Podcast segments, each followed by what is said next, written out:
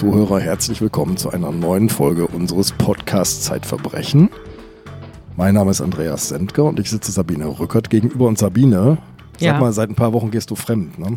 Ja, ja, Ja. nicht nur. Ich bin ja auch da. Ja, schon klar. Aber äh, sag mal, unter uns Pfarrerstöchtern, wie ist denn mit euch Pfarrerstöchtern? Du hast einen Ja. Bibelpodcast. Ja, den gibt es ja seit einem Monat oder so. Drei Folgen haben wir schon ausgespuckt. Jetzt am Freitag kommt die vierte und da geht es um einen Mord.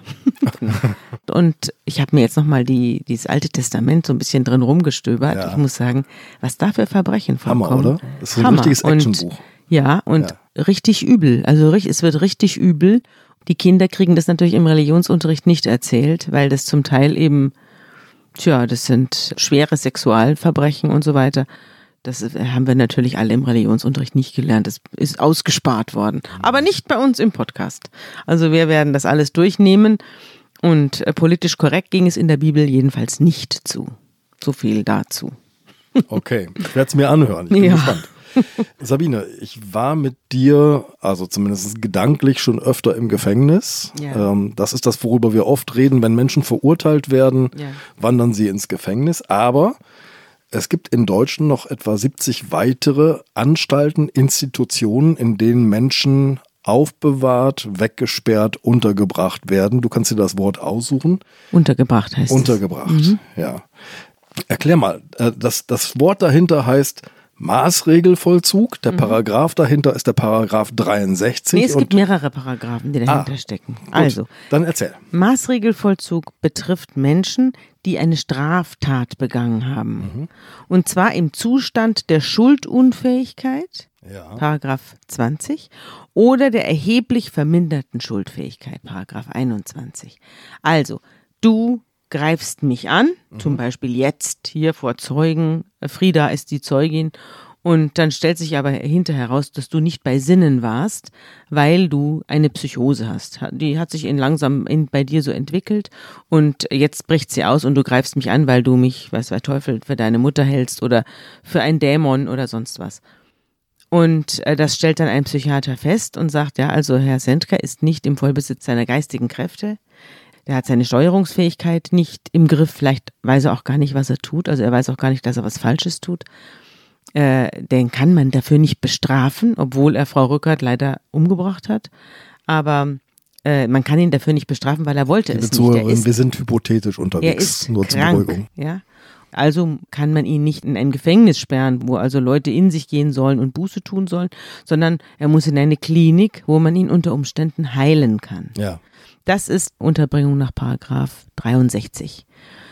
Das heißt, du bist geistig so eingeschränkt, dass du die Schuld deiner Tat nicht erkennen kannst oder gar nicht mehr äh, Herr deiner deiner Handlungen bist. Ja. Und dann kommst du in eine forensisch-psychiatrische Einrichtung. Das ist dann ein Maßregelvollzug. Es kann aber auch sein, dass du zum Beispiel vollkommen betrunken bist, weil du ein riesiges Alkoholproblem hast. Oder dass du ein Drogenproblem hast und aus diesem Grund Psychosen entwickelst oder nicht mehr weißt, was du tust, dann wirst du nach Paragraph 64 untergebracht. Also das ist dann eine drogenbedingte Unterbringung. Das heißt, du musst auf Entzug. Und das natürlich unter ärztlicher Überwachung. Oder du bist zwar nicht krank, aber du bist so gefährlich, dass man dich auch nach Verbüßung deiner Strafe weiterhin unterbringt, nach Paragraph 66, das ist die Sicherungsverwahrung. Das Schweigen der Lämmer. Ja, die Sicherungsverwahrung heißt, du bist einfach der Gesellschaft nicht mehr zumutbar, weil du eine Gefahr für die anderen darstellst. Da hatten wir ja auch schon einige Kandidaten hier in unserem Podcast. Also du sagst es ja schon. Es, also einerseits werden die Menschen, die verurteilten Menschen dort untergebracht, Mhm. um die Gesellschaft vor ihnen zu schützen. Ja, in jedem Fall eigentlich. Ja. Es ist immer der Grund, die Gesellschaft muss geschützt werden und für den Betreffenden ein, ist es eine Maßnahme zur Sicherung und Besserung. Also er soll sich auch bessern Das mit Hilfe von Ziel. Ärzten. Eigentlich soll er therapiert werden, man Ja. will ihm helfen. Ja, genau. Man will ihm helfen, aber gleichzeitig will man die Gesellschaft vor ihm schützen. Und da gibt es natürlich unterschiedliche Gewichtungen. Und da werden wir heute auch noch drauf zu sprechen kommen. Äh, Sabine, mir ist das vorhin aufgefallen. Du hast das Wort schon verwendet, ich habe es schon verwendet. Ich habe es ständig bei dir gelesen und dann habe ich angefangen darüber nachzudenken. Maßregelvollzug. Ähm, was heißt dieses Wort eigentlich? Welches Maß? Ja, Welche es werden Regel? Maßnahmen an dir vollzogen. Du wirst gemaßregelt. Nein, nein, du, es werden Maßnahmen an dir vollzogen, die, die die Gesellschaft sichern und dich bessern sollen. Aber dass dabei mitunter oder ziemlich häufig jedes Maß verloren geht, das ist das Thema ja auch dieser und der nächsten Sendung. Genau, darüber reden wir jetzt. Ja, genau. In Deutschland, habe ich schon gesagt, gibt es etwa 70 solcher Institutionen, Anstalten, in denen Menschen nach diesen Paragraphen, nach den genannten, untergebracht werden. Weißt du denn, wie viele das sind? Ja, das sind viele tausend. Also es werden immer mehr. Ich habe hier diverse Zahlen mir kommen lassen im psychiatrischen Krankenhaus und in der Entziehungsanstalt nach Paragraph 63 mhm. und 64. Mhm. Also das ist die drogenbedingte Maßregel und es ist die psychiatrisch bedingte Maßregel.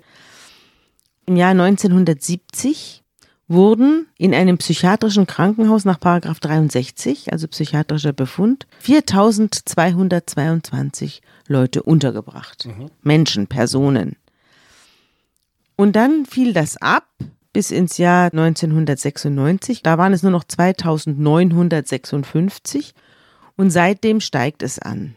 Also es stieg dann immer weiter an bis 2014. 2012 war die höchste Unterbringungsquote mit 6620 und seither hat es sich dabei so etwa eingependelt. Mhm. Ist ein bisschen abgesunken, aber nicht sehr.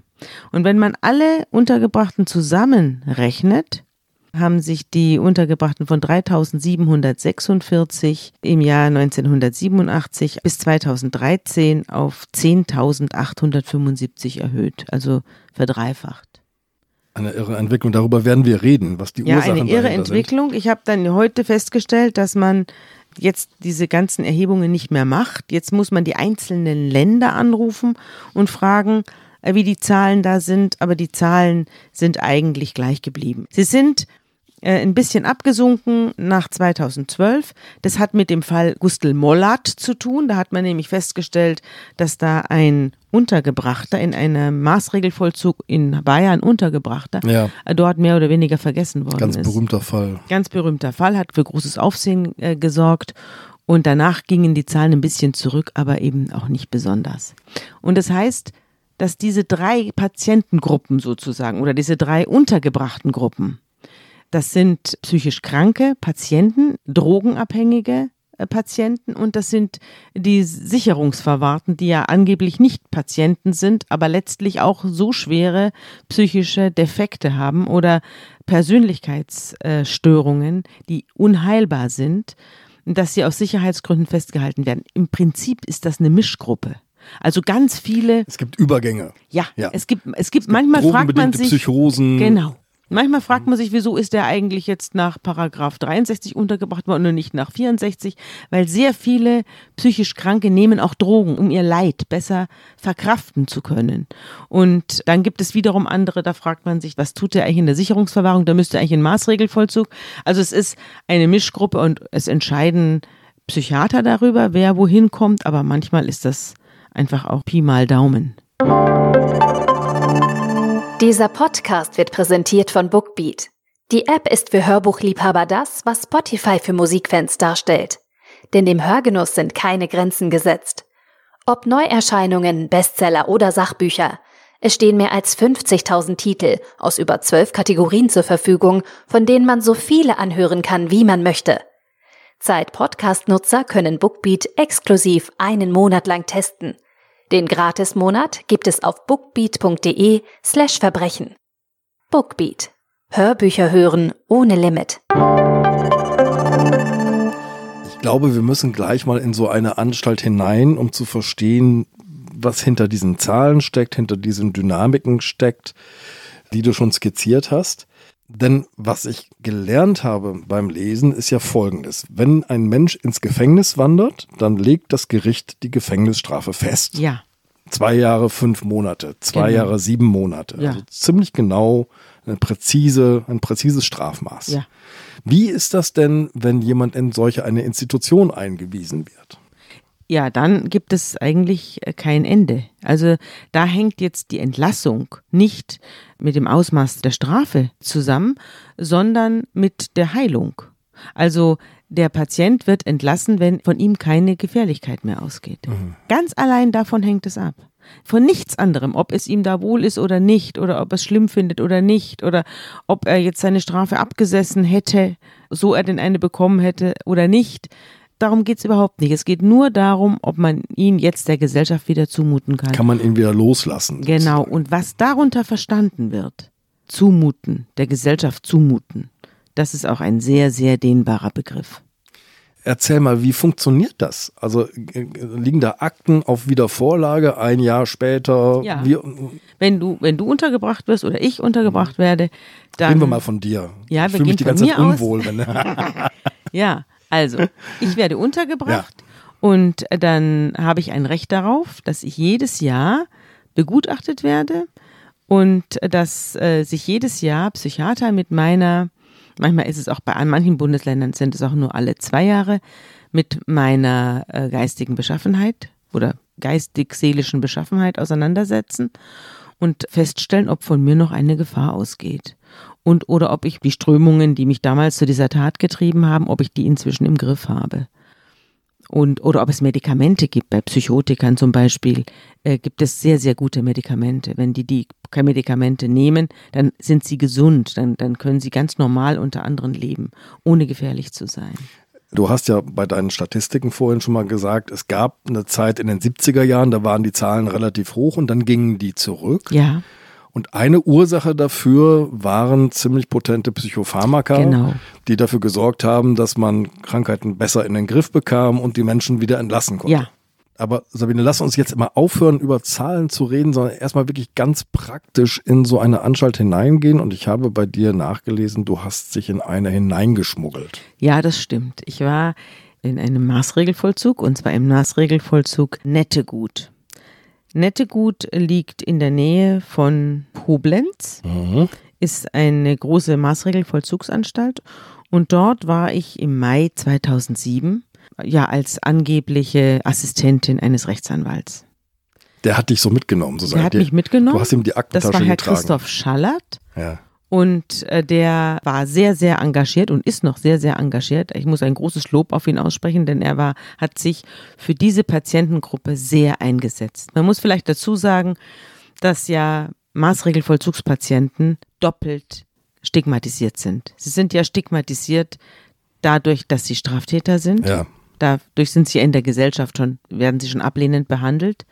Dazu kommt noch, dass sie psychisch krank sind. Also auch damit sind sie stigmatisiert. ja, und da sie in der Regel auch mittellos sind und und ganz, ganz oft eine ganz schreckliche Vorvergangenheit haben, gibt es wenige Rechtsanwälte, die sich wirklich für diese Patientengruppe einsetzen und wirklich auch tatkräftig einsetzen. Aber Herr Schallert gehörte dazu und Herr Schallert hatte einen Patienten, der hieß Herr S. und dessen Wohlergehen lag ihm am Herzen und deswegen hat er mich einfach mal mitgenommen, um damit ich sehe, wie in so einer psychiatrischen Anstalt mit den Patienten umgegangen wird. Ja. Das war natürlich Charlottes Klient. War Charlottes Klient und Ja, ich, genau. er hat mich einfach nur mitgenommen.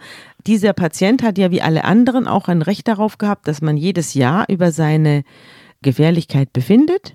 Da gibt es dann einmal im Jahr so eine Anhörung und da kommen alle Patienten zusammen. Da kommt dann die Strafvollstreckungskammer des jeweiligen Gerichts dazu und die Staatsanwaltschaft ist vertreten und die natürlich die Klinik ist vertreten mit den behandelnden Ärzten und der Klinikleitung. Dann ist der Rechtsanwalt vertreten des Patienten. Der Patient selber ist auch da. Ja, und dann wird über sein Schicksal beraten. Und das habe ich miterlebt. Und ich war, saß da auch in der Runde und keiner hat mir gefragt, wer ich bin. Also es ist eigentlich eine streng vertrauliche äh, Runde, aber in diesem Fall saß man da am runden Tisch und mich hat niemand gefragt. Ich saß dabei, habe meine Schreibsachen ausgepackt und habe mich da hingesetzt. Aber, aber was hast du denn vorher vorgefunden? Ich, ich möchte einmal diese Szenerie verstehen. Ja? Also einmal im Jahr werden wie viele Patienten? 10, 100? Ja, also in, an diesem nachdem, das sind die mehrere Tage. Es sind mehrere Tage. Ich weiß nicht, in welchen äh, Abschnitten da wie viele jeweils abgearbeitet werden. Das kann ich dir nicht sagen. Aber an diesem Tag waren es vielleicht 30 oder so. Und sitzen die dann wie beim Arbeitsamt auf dem Flur und haben eine Nummer genau. gezogen? Oder Die sitzen wie beim Arbeitsamt auf dem Flur. Viele haben ihre Rechtsanwälte dabei. Viele haben auch Verwandte dabei. Und ich stand da am Anfang im Gedränge, also vor diesem Saal. Und äh, dann äh, hat man schon gesehen, wer die Patienten sind. Also die Patienten sahen anders aus. Viele waren äh, durch die Medikamente verlangsamt, mhm. waren noch ein bisschen ungepflegt. Also mir haben sie von Herzen leid getan. Und vor allem Herr S., der war mit seiner Mama da. Also Herr S., der Mandant von Herrn Schallert, der war mit seiner Mama da und hat die ganze Zeit geweint. Wie alt war Herr S. denn zu dem hm, Herr S. war zu diesem Zeitpunkt noch gar nicht so alt, er war 38 Jahre alt. Und er saß schon eine ganze Reihe Jahre in dieser Klinik Nettegut. Und der Grund für seine Unterbringung war, dass er geistig zurückgeblieben ist. Also er hat eine geistige Behinderung, ein ziemlich schwerer, ein Intelligenzquotienten von 70, um die 70 herum. Das war das Problem. Er war nämlich für die, für die Maßnahmen und für die Therapien nur sehr bedingt erreichbar. Also er hat vieles nicht verstanden. Das hat man auch gemerkt, als wir dann da drin saßen. Hat, wenn er was gefragt wurde, haben Sie das verstanden? Hat er immer seinen Rechtsanwalt gefragt, was soll ich jetzt sagen? Aha. Aber äh, ich muss vorher noch was fragen, denn ja. der ist ja nicht wegen seines niedrigen Intelligenzquotienten jetzt in diese Anstalt eingewiesen worden, sondern weil er irgendwas gemacht hat, oder? Ja. Ja, was ja. hat er denn also wir fangen jetzt mal vorne an bei Herrn S. Herr S. hat eine geistige Behinderung und Hirnschädigung erlitten, wahrscheinlich unter der Geburt oder vorher schon. Dadurch hatte er eine eingeschränkte Steuerungsfähigkeit. Also er konnte zwar einsehen, dass das, was er tut, nicht in Ordnung ist, aber er konnte sich selber nicht daran hindern, es bleiben zu lassen. Er war deswegen da, weil er im Alter von 16 Jahren, also im Jahr 1987, Frauen belästigt hat. Er hat zwei Frauen belästigt, das war die erste Tat. Die eine hat er von hinten umarmt, in einer S-Bahn Station. So einfach so mitten im. Ja, hinten umarmt und mhm. hat ihr auf den Bauch gefasst. Und sie hat dann fürchterlich geschrien und davon ist er weggerannt. Äh, die zweite hat, der hat da an die Schulter gefasst, da ist allerdings in den Vorgarten reingegangen. Äh, zu ihr. Und sie hat da Rasen gemäht oder was oder hat Bäume beschnitten und dann ist er da zu ihr gegangen und hat ihr eine Hand auf die Schulter gelegt und den an, die andere Hand wollte er ihr zwischen die Beine legen. Und daraufhin hat sie geschrien und danach liefen die Nachbarn herbei und haben sie gerettet beziehungsweise sie musste gar nicht gerettet werden, weil er gleich abgehauen ist. Aber er hat damals eine Verwarnung bekommen mhm. und man hat gesagt, der, der Junge, der ist irgendwie auf der schiefen Bahn, er muss in ein Heim. Er hat damals mit seiner Mama, die eine Reinemacherfrau war, zusammengelebt. Also er hatte eine Mutter, die sehr, sehr viel gearbeitet hat, die viel weg war. Ein, der Vater war geschieden, die waren getrennt. Die Mutter hat allein auf ihn aufgepasst und wurde mit ihm nicht mehr fertig. Das hat man damals schon gemerkt. Sie hatte auch überhaupt keine Zeit, auf ihn aufzupassen. In der Schule war er nicht mitgekommen. Mhm, ja, er hat die Schule verlassen. Er konnte auch nicht lesen und schreiben und äh, hatte das rudimentär gelernt, hatte es aber auch wieder vergessen. Jetzt sind wir schon bei den Schicksalen, die in so einer Klinik einsitzen. Das ist jetzt hier keine Seltenheit, was ich jetzt schildere. Mhm. Und wir werden ja noch mehrere Schicksale hören und die hören sich leider alle irgendwie verwandt an. Na gut, er lebte bei seiner Mutter und äh, überfiel jetzt Frauen und fasste die irgendwie an. Und dann hat man ihn verwarnt und hat ihn in ein Heim gesteckt, aber da blieb er nicht, sondern er äh, war auch da nicht so richtig einzugliedern und bei jeder Gelegenheit rückte er aus und lief heim zu seiner Mama. Ja, die hat ihn immer brav wieder zurückgebracht. Ja, natürlich, ja. das war ihr Sohn. Ne? Ja. Sie hat ihn zurückgenommen, aber sie hat ihn dann auch wieder zurückgebracht. Und äh, im Jahr 1991 gab es ein zweites Gutachten über ihn. Damals war er schon begutachtet worden. Da hat man schon festgestellt, dass er vieles nicht begreift von dem, was er selber tut. Im Jahr 1991 hat er Mädchen aufgefordert, kleine Mädchen, also so Zehnjährige, aufgefordert, ihm angeblich beim Urinieren zu helfen im Park. Sie sollten ihn da anfassen. Im Februar 92 schlug er dreimal Scheiben ein bei einem Supermarkt mhm. und holte sich Schokolade raus, also Süßigkeiten. Und im Jahr 1992, da war er jetzt 22 Jahre alt, äh, hat er viermal vor Frauen und Mädchen onaniert. Also er wurde ein richtiger Exhibitionist, der da äh, Frauen auflauerte und sich den Mantel aufriss und sich dann da versuchte, einen runterzuholen. Oder es auch tat und die liefen natürlich davon und zeigten ihn an. Dann hat er Autos genommen und hat ohne Führerschein die bewegt, also die Vermieterin seiner Mutter äh, hat auf einmal ihr Auto vermisst. Da fuhr also Herr S. damit durch die Gegend und hat ein bisschen gefeiert und dann hat er es kaputt gemacht. Die Kupplung war kaputt und hat es stehen lassen, ist heimgelaufen und kam dann mitten in der Nacht zu Hause an. Solche Sachen hat er gemacht. Und man hat ihn immer wieder dann in Behindertenwerkstätten untergebracht oder in verschiedenen Heimen, aber er ist immer wieder ausgebüxt und wieder heim. Und im September 1993 kam es nun zu, äh, zu weiteren Vorfällen. Diesmal hatten die mit Feuer zu tun. Er hat nämlich angefangen, Autos anzuzünden und Müllcontainer.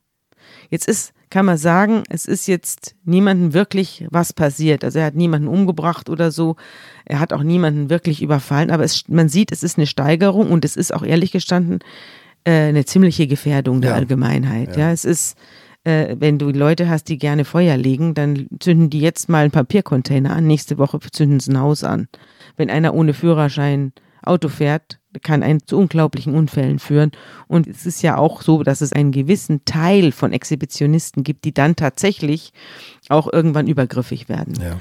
Und das ist, ist nicht jeder Exhibitionist. Es gibt Exhibitionisten, die allermeisten sogar, die ziehen sich nur aus und verschwinden dann.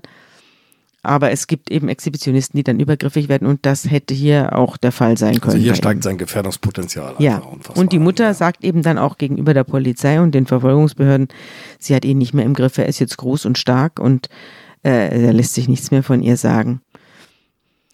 Ja, und dann kommt, wird er eben in verschiedene forensische Einrichtungen überführt und bei jeder Gelegenheit haut er ab und geht zu seiner Mama heim.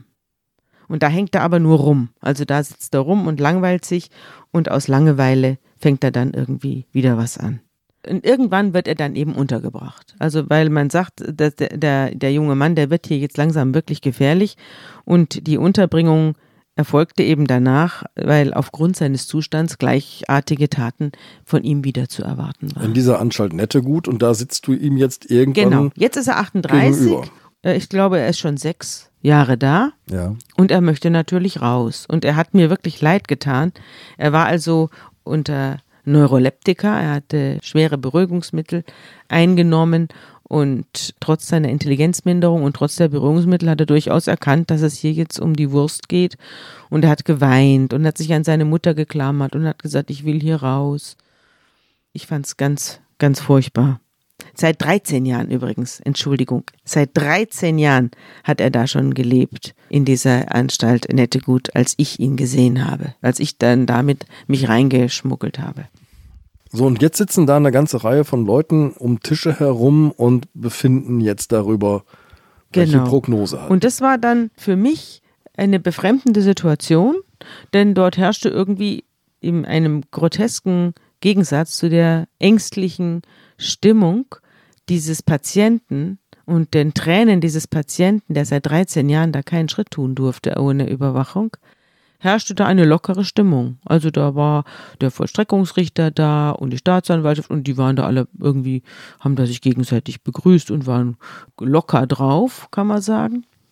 Und was ich das Absonderlichste fand, die aßen während dieser Veranstaltung. Das war letztlich eine Gerichtsverhandlung. also es gab belegte Brötchen oder was? Es gab belegte Brötchen und man stopfte sich da Brötchen in den Mund und fragte da den, den Untergebrachten mit vollem Mund, äh, wie es ihm denn so geht. Und das fand ich für jemanden, der über die Lebenszeit eines anderen Menschen befindet und über dessen Schicksal, da wurde mit einer Art und Weise drüber hinweggegangen, die fand ich beschämend. Das habe ich auch geschrieben. Darüber hat man sich dann später sehr aufgeregt, dass ich das beschrieben habe, weil man ja da durchgearbeitet habe, da müsse man sich ja mal dazwischen erfrischen. Aber ich fand das unmöglich, im Angesicht dieses jungen Mannes da mit vollen Backen Aber- sich sein Schicksal da zu überlegen. Aber wer urteilt denn jetzt Brötchen kauend oder eben nicht Brötchen kauend über das weitere Schicksal? Wer sagt denn jetzt, was zu tun Die ist? Strafvollstreckungskammer. Die, das sagt der Richter. Jedes Gericht hat eine Strafvollstreckungskammer und da wird über das Schicksal derer, die verurteilt oder eben wie in diesem Fall freigesprochen. Die Untergebrachten sind ja häufig freigesprochen, weil sie eben äh, nicht bestraft werden können. Ja. Aber über ihr Schicksal bestimmt trotzdem eine Strafvollstreckungskammer. Und diese Richter, die bestimmen das, wie es dann weitergeht. Aber die müssen doch jetzt erstmal den Ärzten zuhören oder Genau. irgendwelchen Und deswegen gibt es ja so. diese Anhörung. Mhm. Es gibt dann eine Anhörung und da sagt die Klinik, was sie von diesem Untergebrachten hält und wie sie ihn einschätzt. In der Regel sagt die Klinik, er ist der Öffentlichkeit nicht zumutbar. Das ist eigentlich das, was man regulär hört. Die Kliniken sind da sehr, sehr restriktiv in dem Freilassen ihrer Patienten.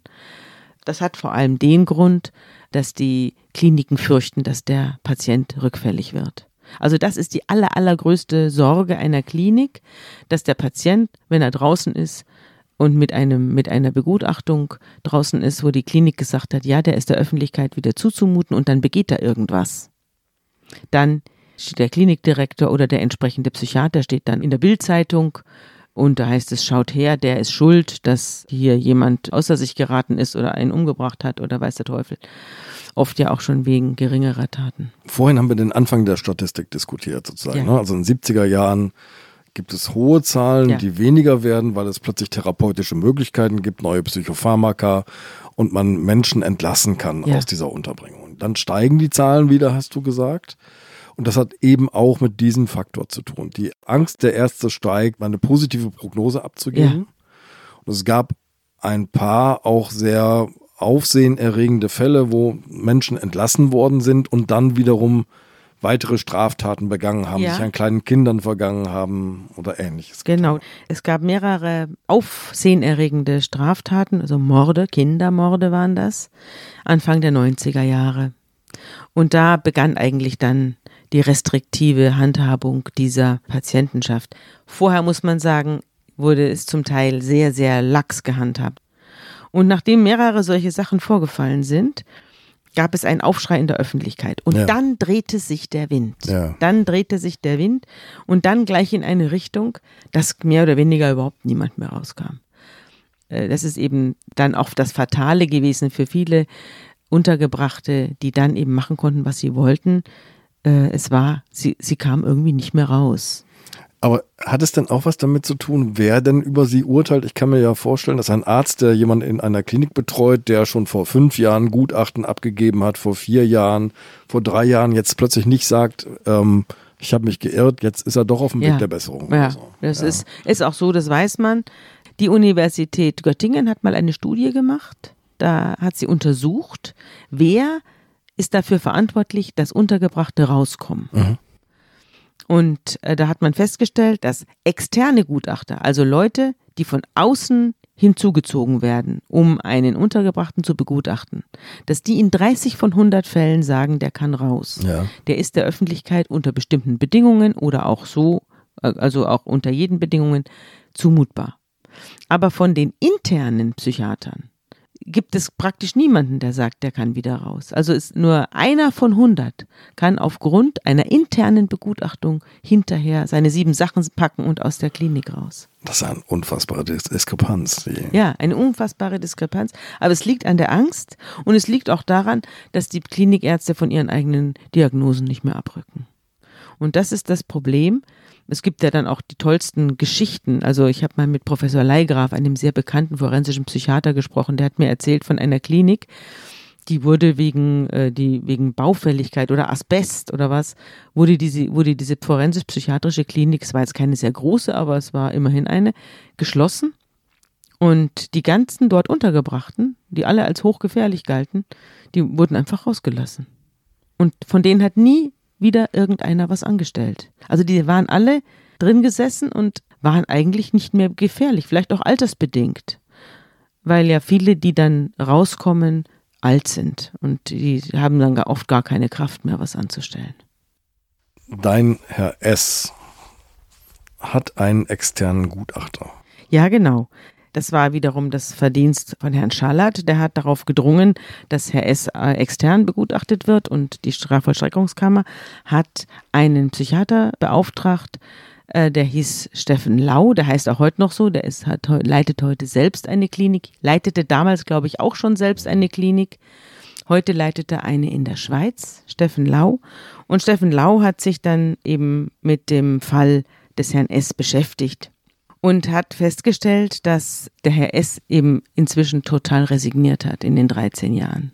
Also er wurde da einem riesen Therapiemarathon unterworfen und hat das auch alles mitgemacht. Dann ging es wieder ein bisschen aufwärts, dann ging es wieder ein bisschen abwärts und alles, was er sich erlaubt hat, wurde gegen ihn verwendet. Das ist eben in diesen Kliniken auch so, dass wenn du sagst, wie zum Beispiel Herr S., wenn, wenn ich das jetzt nicht kriege, dann rappelt's das hat er zum Beispiel gesagt, wenn ich das jetzt nicht kriege, dann rappelt's. Das wurde als Drohung ins, mhm. ins Pflegebuch vermerkt. Mhm. Also alles, was alle, jede menschliche Äußerung, die irgendwie mit Ärger oder Frustration zu tun hat, kann zum äh, negativen Prognosemerkmal umgedeutet werden. Und das ist auch häufig so. Die Kliniken haben ja eine totale Gewalt über die Menschen. Also du kannst ja quasi überhaupt nichts machen, ohne dass die Klinik dir da reinredet. Ob du eine Zigarette rauchst oder auf dem Balkon gehen darfst oder alles wird reglementiert. Und wenn du dich wehrst, äh, kann es, wenn du eine Klinikleitung hast oder eine Ärzteschaft hat, die dir nicht wohlgesonnen ist, er kann die alles gegen dich verwenden. Und dazu muss man wissen, dass eben häufig diese Klinik, das ist ja eine Boombranche. Also die forensische Psychiatrie ist eine Boombranche. Die wächst in einem fort, es wird ständig erweitert und renoviert und unglaubliche Gelder fließen da rein. Steuergelder. Steuergelder, alles Steuergelder, die dazu dienen, dass wir mit dieser Patientenschaft, wir normale Bürger mit dieser Patientenschaft nichts mehr zu tun haben. Und diese Kliniken, das sind gigantische Anlagen, also mit, mit acht Meter hohen Mauern und Stacheldraht und NATO-Draht und an jeder Ecke äh, eine Kamera und Welle und Wassergraben, kann ich da nur sagen. Also die Leute sind absolut dicht, da kommt auch keiner raus. Isoliert, absolut isoliert. Aber Sabine, wir haben ja am Anfang über den Sinn dieses Maßregelverzugs mhm. gesprochen. Und der Sinn ist einerseits, uns vor ihnen zu schützen, darum die Mauern, die Wassergräben etc. Aber das andere Ziel ist doch Therapie und Heilung. Ja, und da sieht es eben schwierig aus. Ich habe jedenfalls, was Herrn S. anging, ich habe ja die Aufzeichnungen noch mir jetzt mal durchgelesen, was Herr S. da so erlebt hat. Also Herr S. wurde, war von der Klinik auch aufgegeben worden. Da hat man nicht mehr viel mit ihm gemacht. Man, man hat ihn nicht mehr aus dem Bett geholt und man hat ihn eigentlich da mit Medikamenten versorgt und hat ihn dann ansonsten links liegen lassen. Das habe ich da mitbekommen und er hat sich darüber auch beschwert in dieser Runde. Und Herr Lau, der Psychiater, der externe Psychiater, hat auch gesagt, der muss mal was erleben, der muss mal irgendwie einen Silberstreif am Horizont erleben und nicht immer nur ein Vernichtungsgutachten nach dem anderen über sich ergehen lassen, mhm. wo immer nur drinsteht, dass mit ihm nichts zu machen ist und dass er eine verlorene Seele ist. Und er sei inzwischen selbst hospitalisiert. Also die sind ja dann auch irgendwann mal Anstaltsartefakte. Die Leute, die zu lange in so einer Anstalt sitzen, sind irgendwann mal schon allein durch das lange Sitzen total verstört und gestört. Naja, vor allem, wenn ich mir vorstelle, du hast gesagt, 13 Jahre ist er da jetzt drin, ja, von Jahr zu Jahr hofft er auf irgendeinen, der ihm sagt, wir haben jetzt, wir sehen eine Chance für dich. Ja. Wir haben so Oder wir interessieren ja. uns für dich. Ja. ja. Aber von ich hatte Jahr zu Jahr wird er ein Jahr weiter eingestellt. Genau. Und dann wird also, dann wird das natürlich zu einer Feigenblattveranstaltung, so eine Strafvollstreckungsrunde. Aber was wäre denn für so einen Fall wie Herrn S die bessere Alternative? Du sagst ja selbst, er ist intelligenzvermindert. Ähm, er war, als er draußen war, haben sich, hat sich seine Gefährlichkeit immer weiter gesteigert irgendwie ist er nicht so richtig Therapie ja, also jetzt muss ich aber doch mal eines sagen. Wenn wir diese Leute aus der Gesellschaft entfernen, weil sie uns zu gefährlich sind, weil wir das Risiko nicht eingehen wollen, dann müssen wir es ihnen so gestalten, dass sie es erträglich finden. Dann kann es nicht sein, dass sie von morgens bis abends reglementiert werden. Dann kann es nicht sein, dass sie zu fünft in vier Bettzimmern schlafen und wenn sie sich über einen anderen aufregen, dass sie dann bestraft werden. Dieses Boomtown-Dasein dieser Anstalten hat ja auch zur Folge, dass die völlig überfüllt sind und die Leute da drin, die alle eine, ein schweres Päckchen zu tragen haben, die stehen sich da gegenseitig auf den Zehen und werden mehr oder weniger verwaltet. Und dass man dann nicht denen einen Freiraum gibt, dass man dann nicht sagt, passt auf, ihr habt wirklich wenig vom Leben, aber das machen wir euch schön. Das ist die Schweinerei. Äh, ich habe mich jetzt mal gerade wieder bei verschiedenen Rechtsanwälten umgehört, die Untergebrachte betreuen. Da höre ich, dass jetzt zusätzlich zum Desinteresse an dieser Klientel eben auch noch der Pflegemangel kommt. Wir haben ja jetzt einen eklatanten Pflegemangel, ja, der ja auch öffentlich auch schon beklagt Überall wird. in der Pflege, in der Altenpflege. Ja, und natürlich ganz besonders da, denn da arbeitet auch niemand gerne. Das merkt man beim Durchsehen der Akten dieser Patienten auch. Ein ständig wechselndes Therapiepersonal, weil es keiner aushält. Jeder, es gibt engagierte Ärzte in diesen Kliniken, aber die hören dann eben wieder auf, weil sie merken, sie kommen hier nicht durch. Sie verwalten hier den Stillstand. Und das ist das eine, dass eben das Personal wechselt, es ist diese drangvolle Enge. Dadurch, dass jetzt dieser Pflegemangel herrscht, wird es natürlich noch schlimmer. Dadurch macht niemand mehr irgendwas. Und ich habe zum Beispiel jetzt kürzlich von einem Patienten gehört, der sitzt in so einer, äh, nach Paragraph 63 untergebracht, sitzt in so einer forensischen Psychiatrie, der würde gerne mal in die Kirche gehen. Der ist ja religiös erzogen worden würde gern in die Kirche gehen. Es gibt auch eine Kirche auf dem Gelände einer, das ist ein, der Teil einer größeren Klinik. Da ist die Forensik ein Teil davon und in dieser Klinik gibt es eine Kirche und da könnte er eigentlich reingehen. Das sind ein paar hundert Meter. Geht aber niemand mit ihm. Mhm. Ja, er darf er nicht in die Kirche gehen, weil es niemanden gibt, der sich die Mühe macht oder die Zeit nimmt oder die Zeit hat, das weiß ich nicht, mit ihm da reinzugehen. Und so leben die dann. Ich glaube, wir müssen Das ist die Schweinerei. Aber beginnt die Schweinerei nicht noch früher, ehrlich gesagt? Also, ich verantworte ja das Wissenschaftsressort hier in der Zeit und wir haben uns über Jahre hinweg immer wieder damit beschäftigt, was passiert eigentlich, egal wem von uns hier in Deutschland, wenn wir in eine psychische Krise geraten. Ja. Und wir haben alle in dem Moment ein gewaltiges Problem, denn Ja. es gibt keine Therapieplätze, So es gibt es. keine Therapeuten, es gibt kein Geld für solche Leute. Das heißt, auch jemand von uns, der einigermaßen stabil ist, wartet ewig, bis er Hilfe bekommt. Ja, und jetzt sage ich dir, dieser Boom in der forensischen Psychiatrie, also in der Psychiatrie für Straftäter, Ja. hat mit der Krise der normalen Psychiatrie und dem, und dem Sparen im Gesundheitswesen direkt was zu tun. Denn die Leute, die eine psychische Krankheit haben und die sich an eine Klinik wenden, die werden dort nur so kurz wie möglich behalten.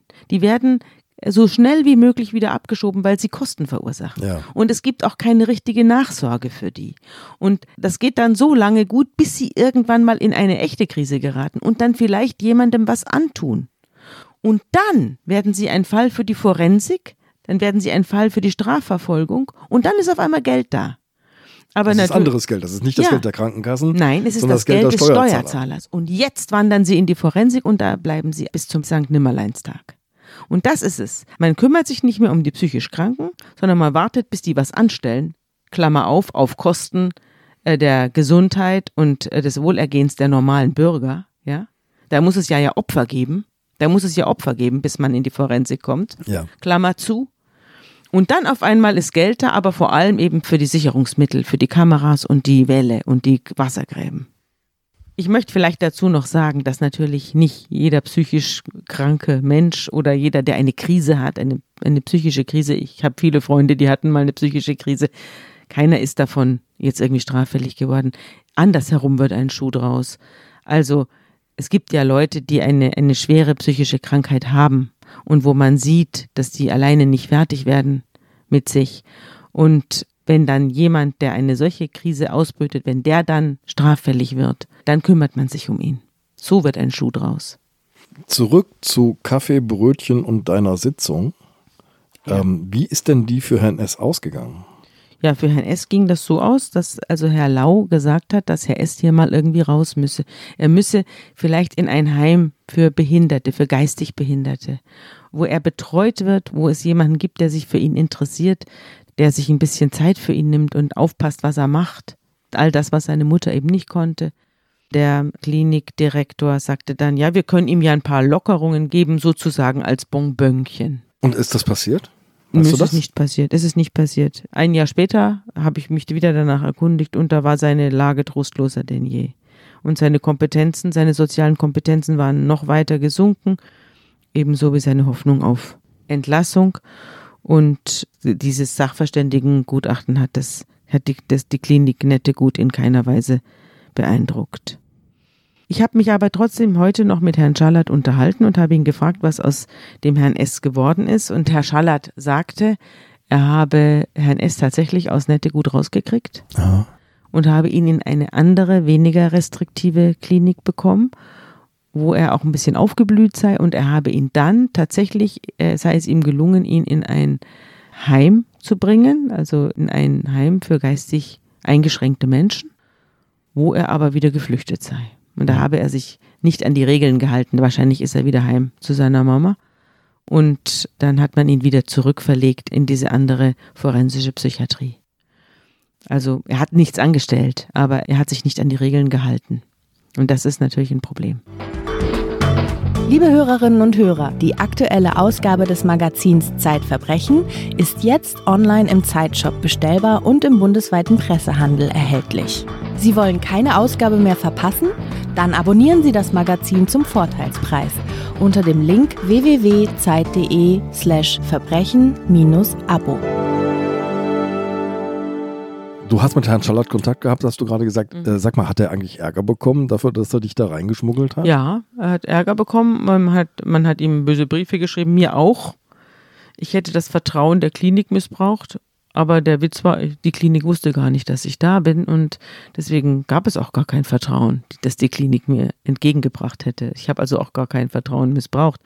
Und außerdem bin ich nicht dafür da, der Klinik Gutes zu tun, sondern ich bin dafür da zu schauen, wie es darin zugeht. Und das ist die Aufgabe der Presse, äh, zu schauen, wie die staatlichen Institutionen funktionieren. Aber es gab keine irgendwelche juristischen Restriktionen nein, nein, nein, so. nein. Aber ich habe gelernt, dass dort eben die Faustregel, wer nichts wagt, hat Recht, beherzigt wurde und dass das eben der, das Motto ist, unter denen diese Kliniken stehen. Das gilt auch im Fall von Herrn K. Ich glaube, der wird am gleichen Tag verhandelt. Die Verhandlung bekommst du auch noch mit. Mhm. Wer ist Herr K.? Erzähl mal. Herr K. ist ein Mann gewesen, der war zu diesem Zeitpunkt 48 Jahre alt. Der war auch schon ewig da, ich glaube 14 Jahre saß der schon und hatte auch eine schwere, ganz schwere Vorgeschichte.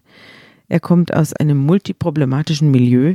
Er litt an einer infantilen Zerebralparese. Also er hatte Lähmungserscheinungen. Und woher die kamen, das da gibt es unterschiedliche Angaben. Wahrscheinlich, also die Ärzte meinten, dass er schon so geboren ist oder dass es unter der Geburt passiert Sauerstoffmangel unter der Geburt Ja. ist so eine Ursache, Genau, glaube ich. genau. Ja. ist. Oder es ist eine Misshandlungsfolge. Das kann auch sein. Er scheint irgendwann mal im Alter, Kleinkindalter, in heißes Wasser gefallen zu sein. Ob man absichtlich ihn reingestoßen hat oder so, das weiß ich nicht. Ich weiß nur, dass er ein schreckliches Elternhaus hatte, dass er auch später in den Therapien niemals über seine Mutter reden wollte, dass er gehänselt und gemobbt und misshandelt worden ist zu Hause, das weiß man. Und dass er eine, eine ganz schreckliche, ganz schreckliche Kindheit hatte, dass er auch schon sehr früh aus der Familie genommen wurde, dass er dann in eine Sonderschule, die gab es damals noch, Sonderschulen gehen musste. Da wurde er mit neun Jahren erst eingeschult, weil er vorher gar nicht schulreif war.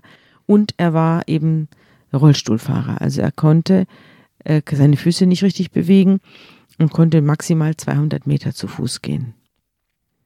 Er hat dann später in der Therapie gesagt, dass er auch noch bis zu seinem 18. Lebensjahr von seinem Onkel missbraucht worden sein soll. Und er wurde dann auch obdachlos, weil als die Eltern starben, äh, hat der Bruder von ihm das Haus äh, übernommen, in dem die Familie wohnte. Und der hat ihn dann einfach nicht mehr reingelassen. Der hatte seinen, seinen körperbehinderten Bruder nicht mehr reingelassen. Er hatte dann auch noch eine Minderbegabung, das kam dann auch noch dazu und hat in einer Behindertenwerkstatt gearbeitet, konnte sich dann da aber nicht einfügen und äh, hat dann die Arbeitsstellen gewechselt und irgendwann war er eben einfach draußen aus der Gesellschaft. Du siehst ihn an diesem 11. Mai 2007, wo du in der Klinik bist. Mhm. Im Juli 1993 steht er vor dem Landgericht in Mainz, denn er hat kleinen Jungs in die Hose gegriffen Genau. und ihren Genitalien gespielt. Ja, genau. Er hat kleinen Jungs, ich glaube es waren drei oder vier, hat er in die Hose gegriffen und hat äh, ihre Genitalien angefasst. Und die sind dann heim und haben es ihren Eltern erzählt. Und daraufhin äh, kam Herr K. vor Gericht und äh, wurde da zu neun Monaten Gefängnis verurteilt.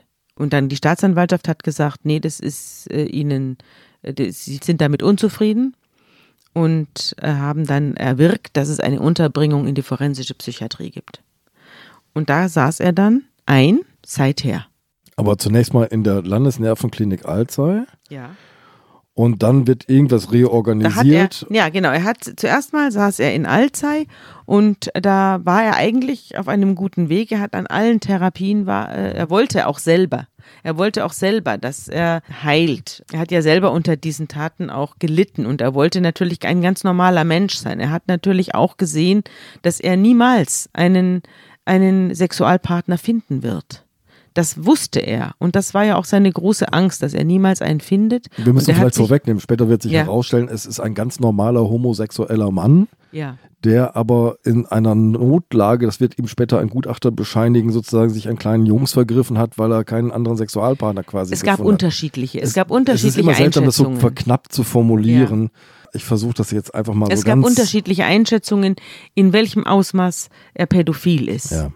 Auf jeden Fall waren sich die Gutachter darin einig, dass er seine Sexualität mit erwachsenen Männern ausleben kann. Das hat er nämlich innerhalb des Maßregelvollzugs auch getan. Er hatte da einen Freund, sogar mehrere, also mal den, mal den.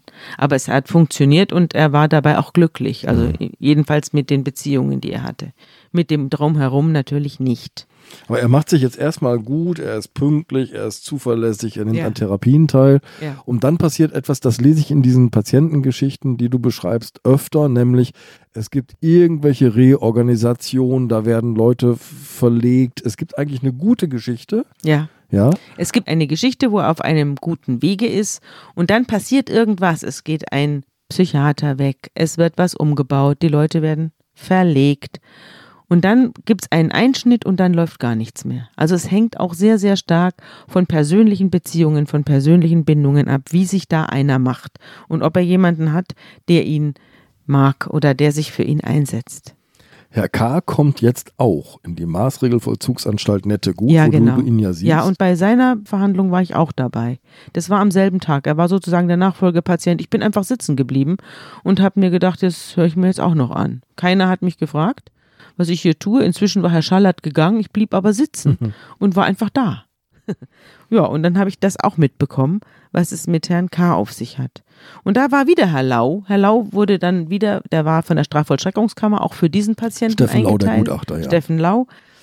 Und der sagte, ja, die Diagnose Pädophilie stimmt zum Teil. Wie sehr die nun wirklich verinnerlicht ist, das ist offen. Also auf jeden Fall haben wir ja gerade drüber gesprochen. Eigentlich ist er ein homosexueller Mann, der auch mit anderen Männern diese Neigung ausleben kann. Die sexuelle Orientierung Pädophilie ist kein Grund, jemanden unterzubringen. Der Unterbringungsgrund für Herrn K. war Intelligenzminderung. Also im Sinne von Herrn S., er hat, weiß nicht, was er tut. Also er hat sich nicht im Griff, weil er es nicht durchschaut, also weil er sich nicht kontrollieren kann, intelligenzbedingt. Hier war es aber so, dass Herr Lau feststellte, da gibt es überhaupt keine Intelligenzminderung. Der ist zwar jetzt nicht der Allerschlauste, er ist knapp unter dem Durchschnittsniveau der Intelligenz, aber eben nur knapp. Der weiß sehr wohl, was er tut und er kann sich kontrollieren. Und diese pädophilen Neigungen, die ja einige Leute haben, die sie einfach nicht ausleben und damit auch für niemanden bedrohlich werden, äh, das ist bei ihm auch so. Das könnte er auch. Also er kann durchaus draußen existieren, ohne jemandem gefährlich zu werden. Am besten ist, man sorgt für eine Unterbringung, die ihn schützt. Aber das müssen jetzt keine acht Meter hohen Mauern sein. Es muss einfach ein Heim sein, ein Zuhause sein, wo jemand auf ihn aufpasst. Aber die Klinik Nettegut ist anderer Meinung. Ja, da gibt's noch eine ganz interessante äh, Vorgeschichte. Die Klinik Nettegut hat ja seinen Zustand als Infaust bezeichnet, Ja. also als unheilbar. Und wollte sich also auf keinen Fall von diesem Patienten trennen. Und der, der rettende Engel für Herrn K. war eine Staatsanwältin, Frau Gütebier, Dagmar Gütebier aus der Staatsanwaltschaft Mainz. Ich habe gerade im Handbuch der Justiz nachgeguckt, die ist leider heute nicht mehr Staatsanwältin da. Aber Frau Gütebier, dem muss ich jetzt an dieser Stelle muss ich ein großes Lob für Frau Gütebier aussprechen, denn sie ist ja eigentlich die Strafverfolgerin. Sie müsste ja daran interessiert sein, möglichst Leute möglichst zu verknacken. Aber hier war es sozusagen die gegenteilige Reaktion. Frau Gütebier hat irgendwann mal gesehen, hier sitzt ein Mensch, der natürlich Taten begangen hat, aber für diese Taten, für die er neun Monate bekommen hat vom Gericht, sitzt er inzwischen seit 14 Jahren. Ja. Länger als so mancher Mörder und Vergewaltiger und sonst was, sitzt der Mann jetzt hier ein. Und dann hat sie gesagt, warum versuchen wir nicht irgendwie Herrn K. mal ein lebenswerteres Leben zu verschaffen? Man muss dazu sagen, es gab davor eine Entscheidung des Bundesverfassungsgerichts, glaube ich, die sagte auch im Fall des Maßregelvollzugs soll etwas, so etwas wie eine Verhältnismäßigkeit Ja. Die da sein. Verhältnismäßigkeit, ja. Und da gibt es auch inzwischen, hat der, hat der Gesetzgeber die Gesetze nochmal verändert, dahingehend, dass die Verhältnismäßigkeit zwischen dem, was du angestellt hast und der Unterbringungszeit, die muss gegeben sein. Mhm. Es gibt ja Leute, die sitzen im Maßregelvollzug, weil sie mehrfach Feuermelder eingeschlagen haben. Ja, die haben eben den Zwang, wenn sie einen Feuermelder sehen, hauen sie drauf. Das ist natürlich, lösen die dann jedes Mal einen riesen Trubel aus.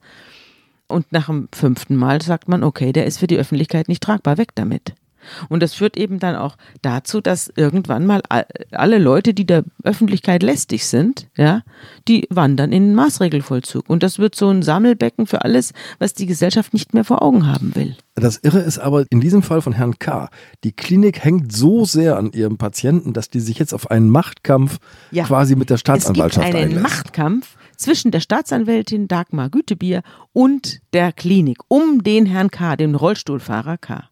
und dessen Gefährlichkeit. Erst sagt sie, die Klinik muss für ihn eine Unterbringung finden außerhalb. Sie muss ein, ein, ein Heim finden, wo der Mann eine Lebensqualität entwickeln kann und nicht den ganzen Tag geschuriegelt wird. Inzwischen hat nämlich Herr K. eine veritable Aggression gegen diese Klinik entwickelt, weil er auch den Eindruck hat, hier tut niemand was für ihn. Und im Jahr drauf ist es eben dann so verlaufen, dass die Klinik nichts gemacht hat. Die Klinik hat sich für Herrn K. nicht eingesetzt, hat auch nicht untersucht, ob irgendjemand, sie hat behauptet, sie hätte mal bei einem Heim angerufen, ob die ihn haben wollen, die hätten aber Nein gesagt. Dann hat Frau Gütebeer bei dem Heim angerufen und hat gefragt, ob das äh, gut, nette Gut dort angerufen hätte. Dann haben die gesagt, davon wissen wir nichts. Also sie hat das auch kontrolliert.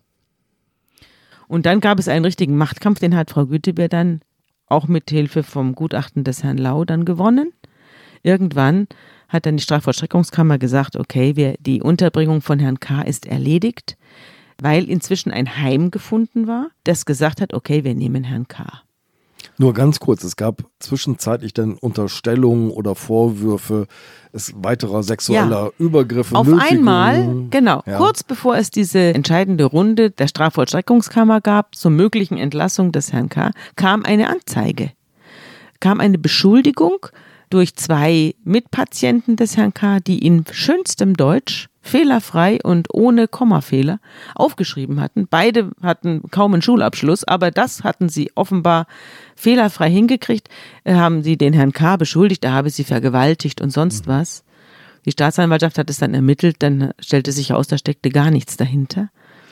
Es gibt ein gutes Ende in diesem Fall, denn Ja. du hast Herrn K. nochmal aufgesucht. Ja, ich habe Herrn K. gefunden. Ja. Äh, Ich habe äh, auch mit se seiner Hausmutter gesprochen, die dieses Heim geleitet hat. Das war sehr weit weg von der Stadt. Ja, es war also in, recht abgelegen, in, also landschaftlich sehr, sehr schön gelegen, aber also Kinderspielplätze waren jetzt nicht zu erreichen von diesem und schon gar nicht mit dem Rollstuhl.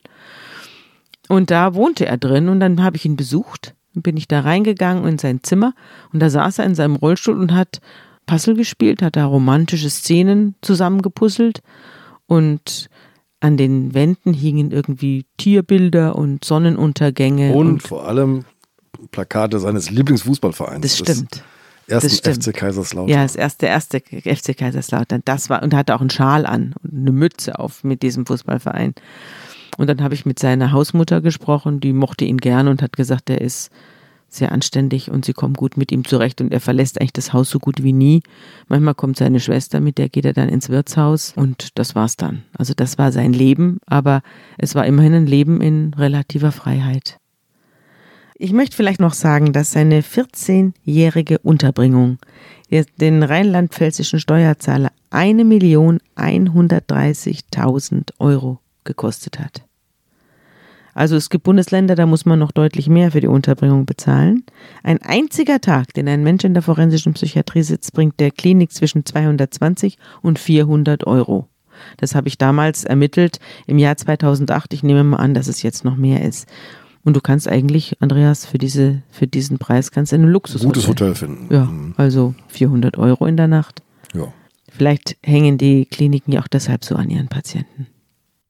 Liebe Zuhörerinnen, liebe Zuhörer, Herr K. hat die forensische Psychiatrie verlassen können. Ja. Wir werden Sie in der nächsten Folge noch einmal in die forensische Psychiatrie entführen. Ja, und mit einem ganz verrückten Fall.